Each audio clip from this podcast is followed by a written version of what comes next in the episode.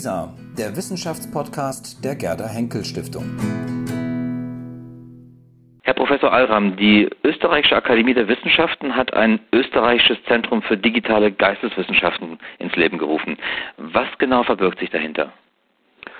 Nun, wie Sie vielleicht wissen, das Präsidium der Akademie hat im Juli ganz neu sein Amt angetreten und wir waren der Ansicht, dass man in der österreichischen Akademie der Wissenschaften die Geisteswissenschaften entsprechend stärken muss. Und daher haben wir in diesem Sinne die Initiative ergriffen und haben versucht, dem zuständigen Bundesminister Töchterle hier ihm einen Vorschlag zu unterbreiten, eben ein solches Zentrum für digitale Geisteswissenschaften hier an der Akademie der Wissenschaften einzurichten. Es verbirgt sich dahinter der Wunsch, also zum ersten die Geisteswissenschaften in der Akademie zu stärken. Unser Budget ist enden wollend und wir versuchen hier eben Lösungen zu finden, dass eben die Geisteswissenschaften auch entsprechend zum Zug kommen und auch ihre Sichtbarkeit in der Öffentlichkeit gestärkt wird. Und da erschien uns so ein Zentrum eben für digitale Geisteswissenschaften der richtige Weg. Zum einen, um die Ressourcen in der Akademie entsprechend zu bündeln, hier auch entsprechende Dienstleistungen für unsere verschiedenen geistes- und sozialwissenschaftlichen Institute anzubinden, wobei wir das jetzt aber nicht nur für die Akademie sehen, sondern dieses Zentrum soll allen wissenschaftlichen Institutionen in Österreich offenstehen.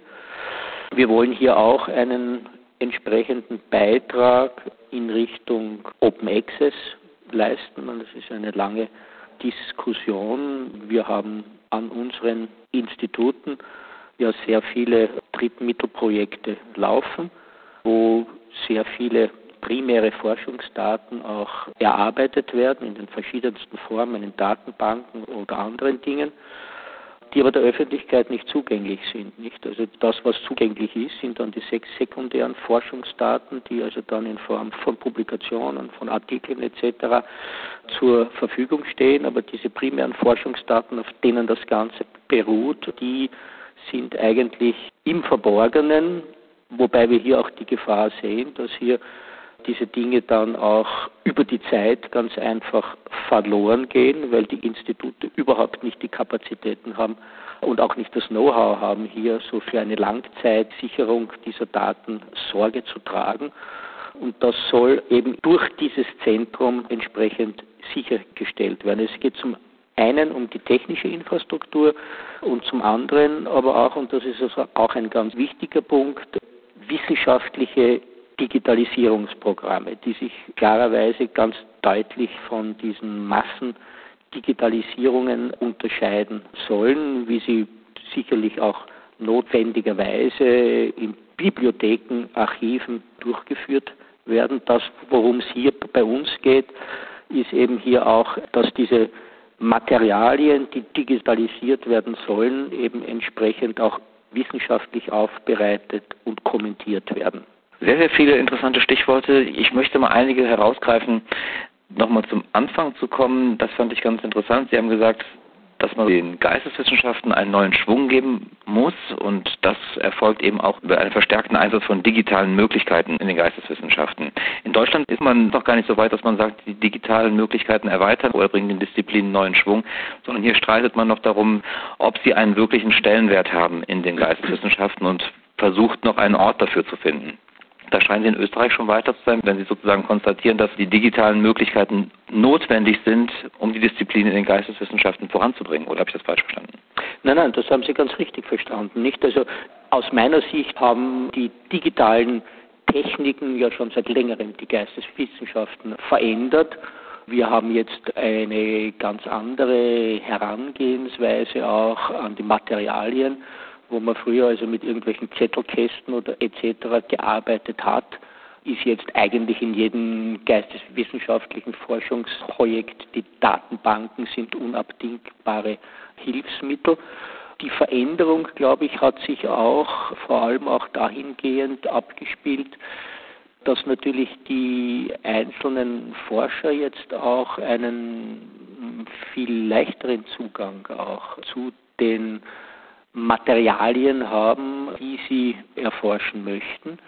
Auch da sehen wir einen wesentlichen Stellenwert dieses digitalen Zentrums, das wir hier einrichten wollen, das eben auch zur Vernetzung der Geisteswissenschaften im größeren Kontext dienen soll das, glaube ich, ist ein ganz wesentlicher Punkt und auch die Herangehensweise, wie man mit dem Material umgeht, die Langzeitsicherung auch der Bestände, die hier durch die Digitalisierung möglich wird, das sind, glaube ich, ganz wichtige Punkte, die hier angesprochen werden sollen. Ein anderes wichtiges Stichwort, das Sie noch genannt haben, ist Öffentlichkeit. Es geht wohl auch darum, auch für die Öffentlichkeit als Wissenschaft sichtbarer zu werden. Absolut, also das ist auch ein ganz wichtiger Punkt. Ich meine, wir arbeiten auf der einen Seite äh, mit Texten aller Arten, auf der anderen Seite mit kulturellen Gütern, kulturellen Artefakten und Hinterlassenschaften, die eben jetzt über die digitale Schiene ja viel leichter einer breiteren Öffentlichkeit zugänglich gemacht werden können. Das betrifft die Artefakte selbst auf der einen Seite, auf der anderen Seite aber auch dann eben Forschungsergebnisse, die digital aufbereitet natürlich dann einer viel breiteren Öffentlichkeit zugänglich gemacht werden. Man, ich selbst arbeite hauptberuflich in einem Museum und in jedem Museum in Österreich, aber auch in Deutschland zum Beispiel, gibt es unglaubliche Bestände, die völlig unerkannt zum Teil noch in irgendwelchen Depots schlummern. Und das ist natürlich der digitale Weg eine Möglichkeit, zum einen das Material bekannt zu machen, dann über die wissenschaftliche Digitalisierung auch entsprechend aufzubereiten, für andere Forscher zugänglich zu machen und zum dritten Dienst natürlich auch ganz einfach der Langzeitsicherung der Objekte selbst. Wenn man in die Öffentlichkeit geht, muss man möglicherweise auch die Wege der Kommunikation überdenken. Wie kommuniziert man mit der Öffentlichkeit? Sind da die neuen digitalen Möglichkeiten auch für Sie interessant? Absolut, nicht? Also wenn man schaut, was die wissenschaftlichen Publikationen im Rahmen der Geisteswissenschaften betrifft, der Open Access Zugang wird ein immer größeres Thema, um hier auch zu einer möglichst größeren Verbreitung der wissenschaftlichen Ergebnisse zu sorgen. Die wissenschaftlichen Bibliotheken haben immer weniger Geld, um die Bücher, die produziert werden, anzukaufen.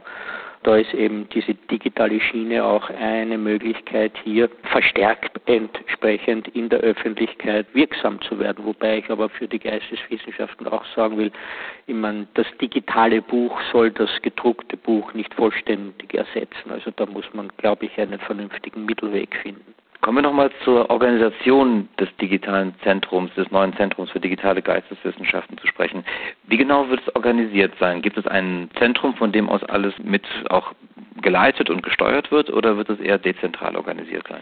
Nein, das soll eigentlich dezentral organisiert sein. Es soll sozusagen in diesem Zentrum, das wir auch als ein virtuelles Zentrum angesprochen haben, eigentlich nur sozusagen die ganzen Verbindungen und Vernetzungen zusammenlaufen, um von dort dann weiter in die übergeordneten Datennetzwerke, eben das Clarin und Daria, hier dann entsprechend eingespeist zu werden.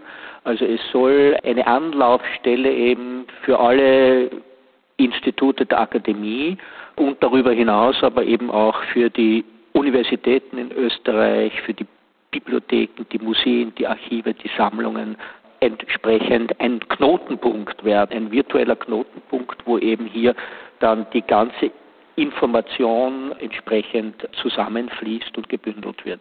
Zum Abschluss noch eine Frage. Wir haben darüber gesprochen, dass die digitalen Möglichkeiten die Wissenschaft verändern. Verändern sie auch die Berufsfelder in der Wissenschaft? Auch das glaube ich, aber da ist uns ja Deutschland ein bisschen voraus, weil es dort an einigen Universitäten schon so eine Art Ausbildungslehrgang für den Data Scientist, für die Digital Scientists gibt. Das gibt es bei uns in Österreich noch nicht. Und daher haben wir auch im Rahmen dieses neuen Forschungszentrums die Absicht, ein Schulungsangebot hier in Österreich aufzustellen, ein Curriculum gleichsam für solche Jungforscher auf dem Gebiet der Data Scientists zu entwickeln und hier sozusagen auch ein Schulungsangebot im Rahmen dieses Projekts anzubieten. Das heißt, wird das dann auch jemand sein, der vor allem geisteswissenschaftlich gebildet sein muss oder wird es jemand sein, der vor allem Informatik beherrscht? Ich glaube, das muss man auf jeden Fall miteinander kombinieren. Mhm. Ja? Also beide Schienen müssen hier zusammenführen, denn sonst, glaube ich, wäre das Ganze nicht sinnvoll. Ich meine, sicher, man braucht auf jeden Fall eine entsprechend technische Grundausbildung, wobei man dazu sagen muss, dass es aber jetzt darum auch geht, neue Methoden zur Erarbeitung von solchen Forschungsinfrastrukturen auf dem Gebiet der digitalen Geisteswissenschaften zu entwickeln. Ja, also auch das ist für uns ein Forschungsfeld, ja, die digitalen Geisteswissenschaften, um hier neue Methoden dafür zu erforschen. Wann wird das Zentrum seinen Start nehmen? Wann wird es sozusagen die Arbeit aufnehmen? Das Zentrum wird seinen Start nehmen zu Beginn des Jahres 2014. Wir sind also jetzt dabei, die entsprechenden Erhebungen zu machen, auch sozusagen die Struktur aufzustellen. Das wird also jetzt noch bis Jahresende dauern, sodass wir dann hoffen, als mit Jänner 2014 hier dann starten zu können. Herr Professor Alram, wir wünschen Ihnen alles Gute für den Start des neuen Zentrums und haben Sie vielen Dank für dieses Gespräch. Dankeschön. Ich danke Ihnen.